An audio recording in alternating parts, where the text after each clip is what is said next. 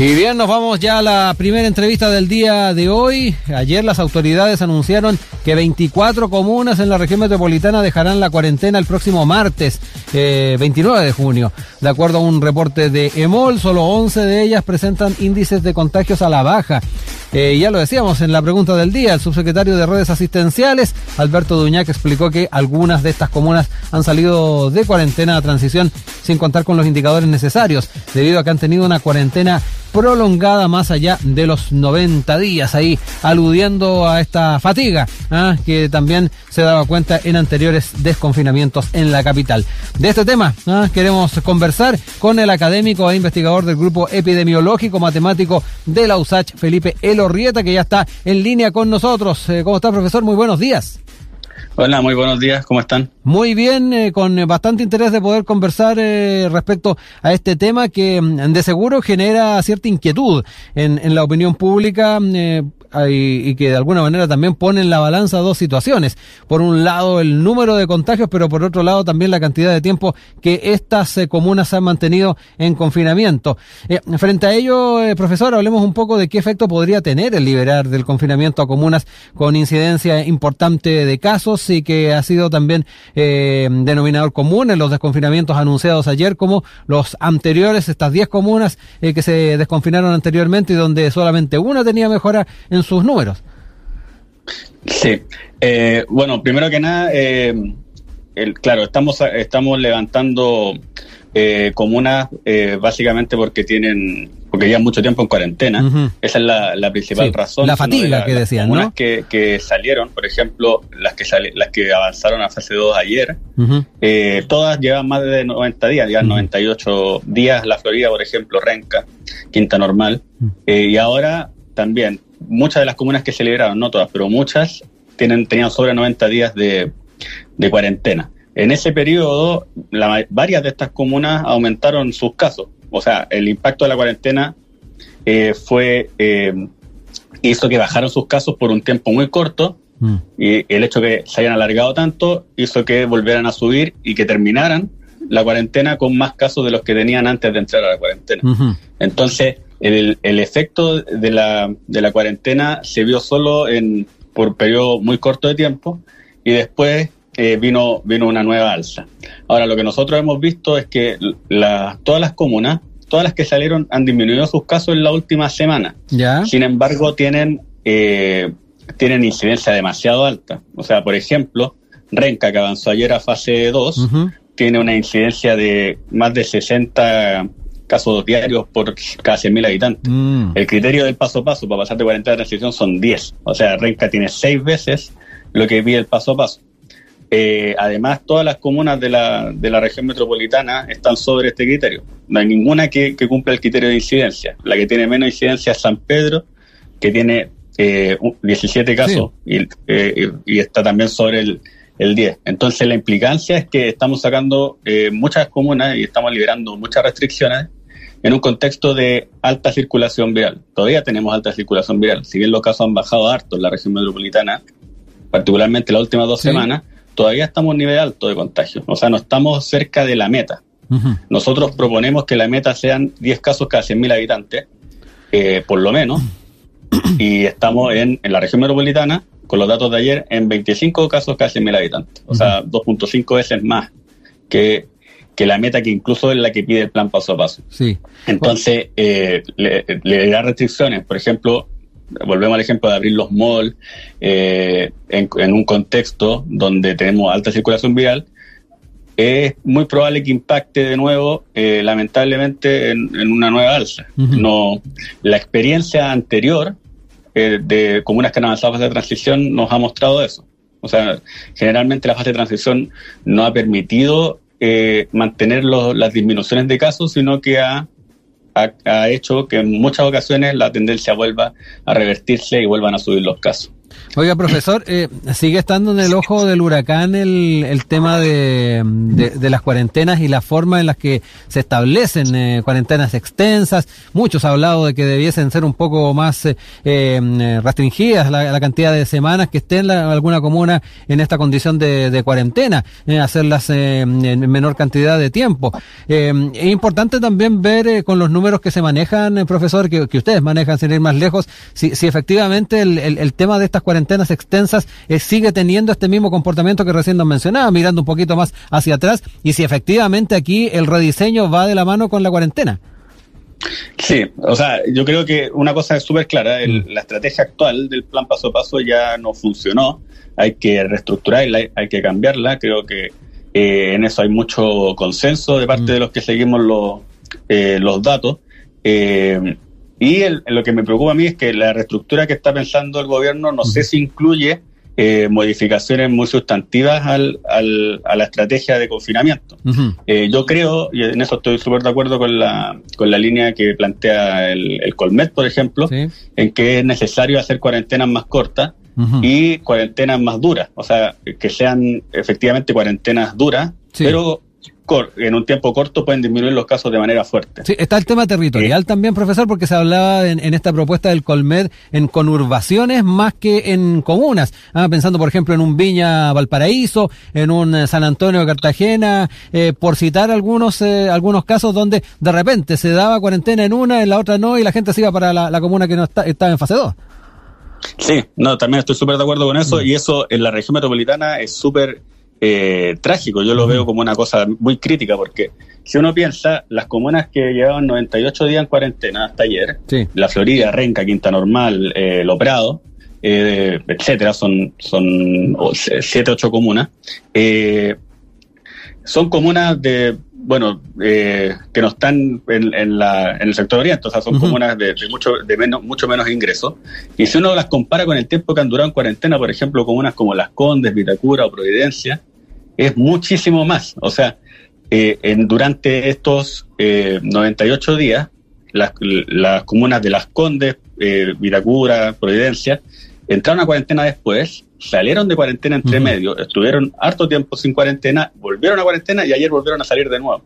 Entonces, ¿a quién ha beneficiado esto? No, lo ha beneficiado a, las comunas del, sector oriente, son las que menos tiempo han estado en, cuarentena.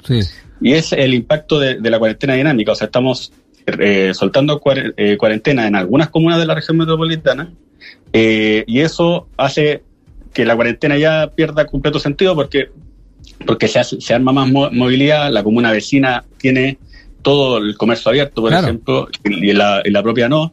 Entonces va aumentando los contagios, pero la gente que está en las comunas que no, que no alcanzaron a salir de cuarentena tienen que aguantar más tiempo y además ver cómo sus casos aumentan en ese periodo.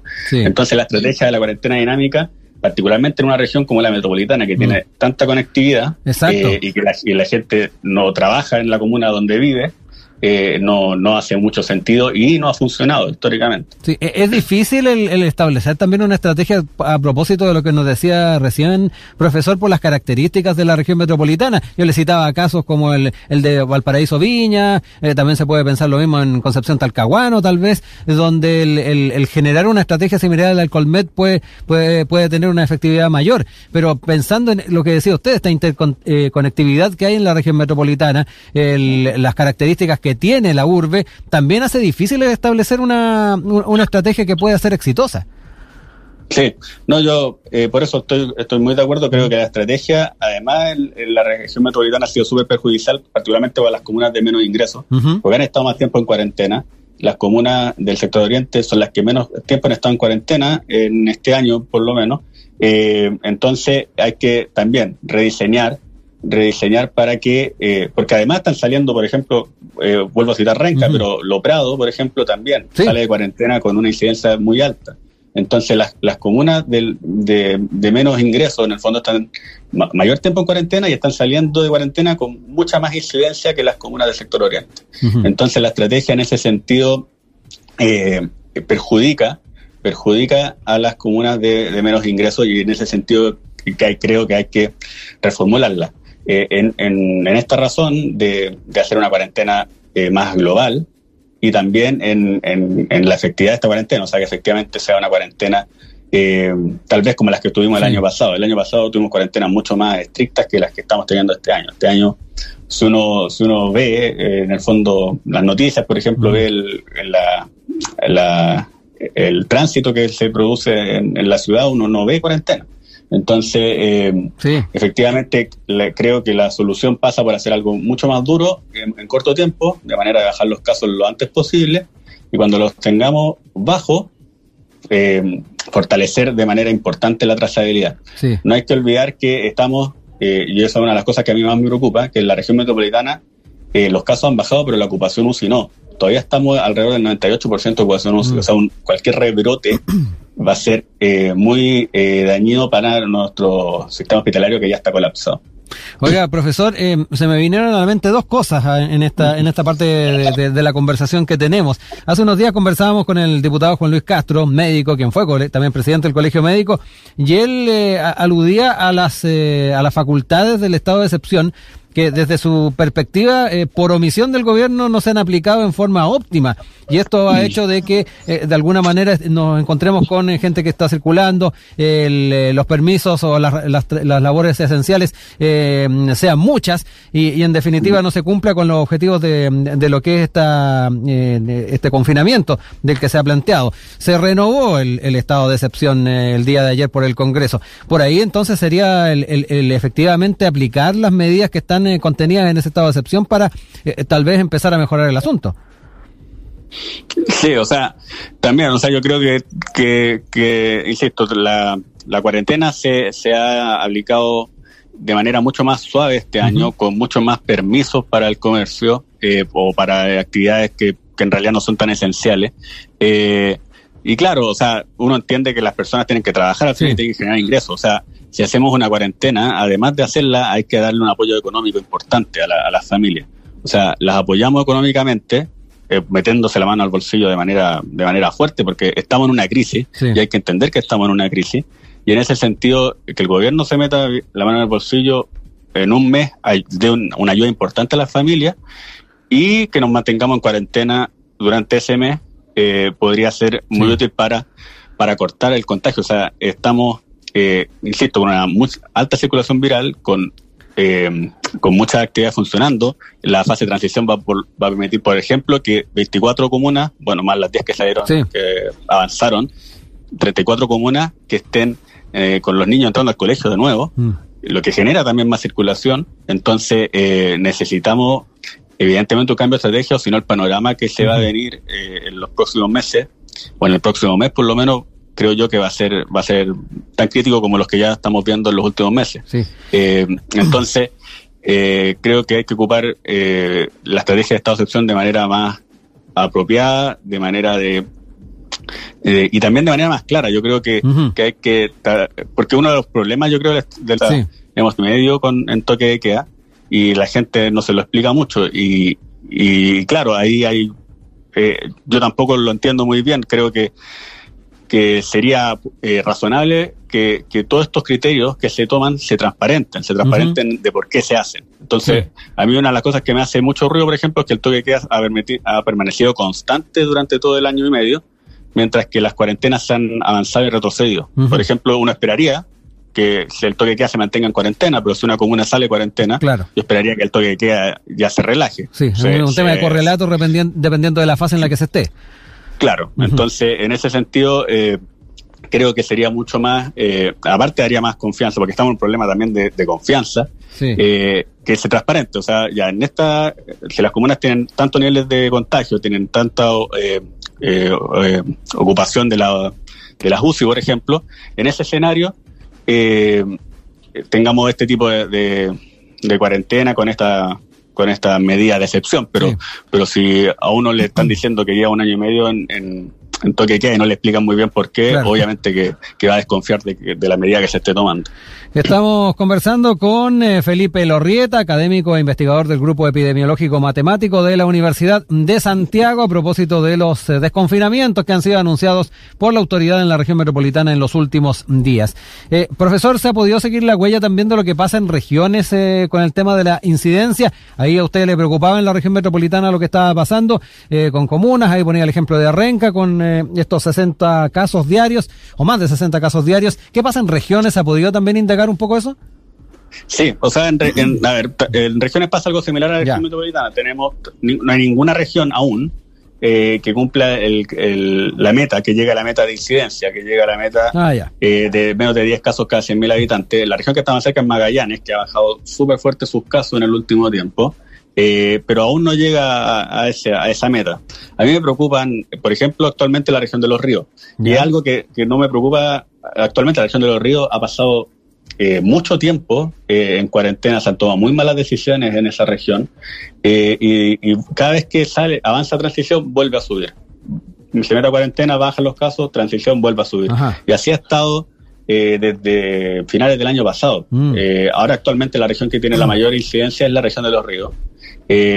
la mayoría de las regiones han bajado sus casos en la última semana, pero insisto, todas se mantienen a un nivel de contagio súper alto, aún más considerando que ayer se subreportaron los casos por el feriado del día lunes. O sea, hoy día debiésemos tener eh, mucho más contagios de los que hemos visto en los últimos días. Claro. Entonces es probable que estas incidencias eh, sigan eh, o se mantengan o, tal vez tengan un leve aumento debido al, al, al, comportamiento del feriado del día, del día de ayer. Entonces, me preocupan las regiones del, del, del sur y de la zona central. Todavía creo que hay varias, eh, pero particularmente los ríos y la Araucanía, porque son regiones que llevan mucho tiempo en esa situación.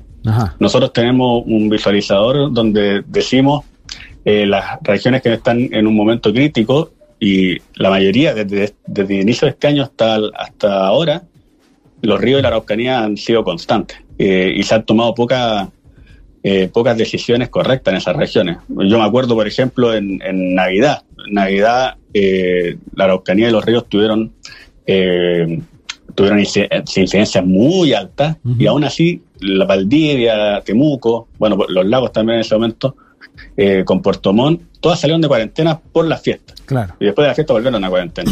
Entonces ese tipo de, de decisiones eh, hacen que, la circulación se mantenga más tiempo. O sea, eh, insisto, es súper importante hacer algo que sea estricto eh, a lo largo del país, de manera de bajar los contagios y después controlarlo con una buena trazabilidad, que es algo que tampoco se ha, reforzado.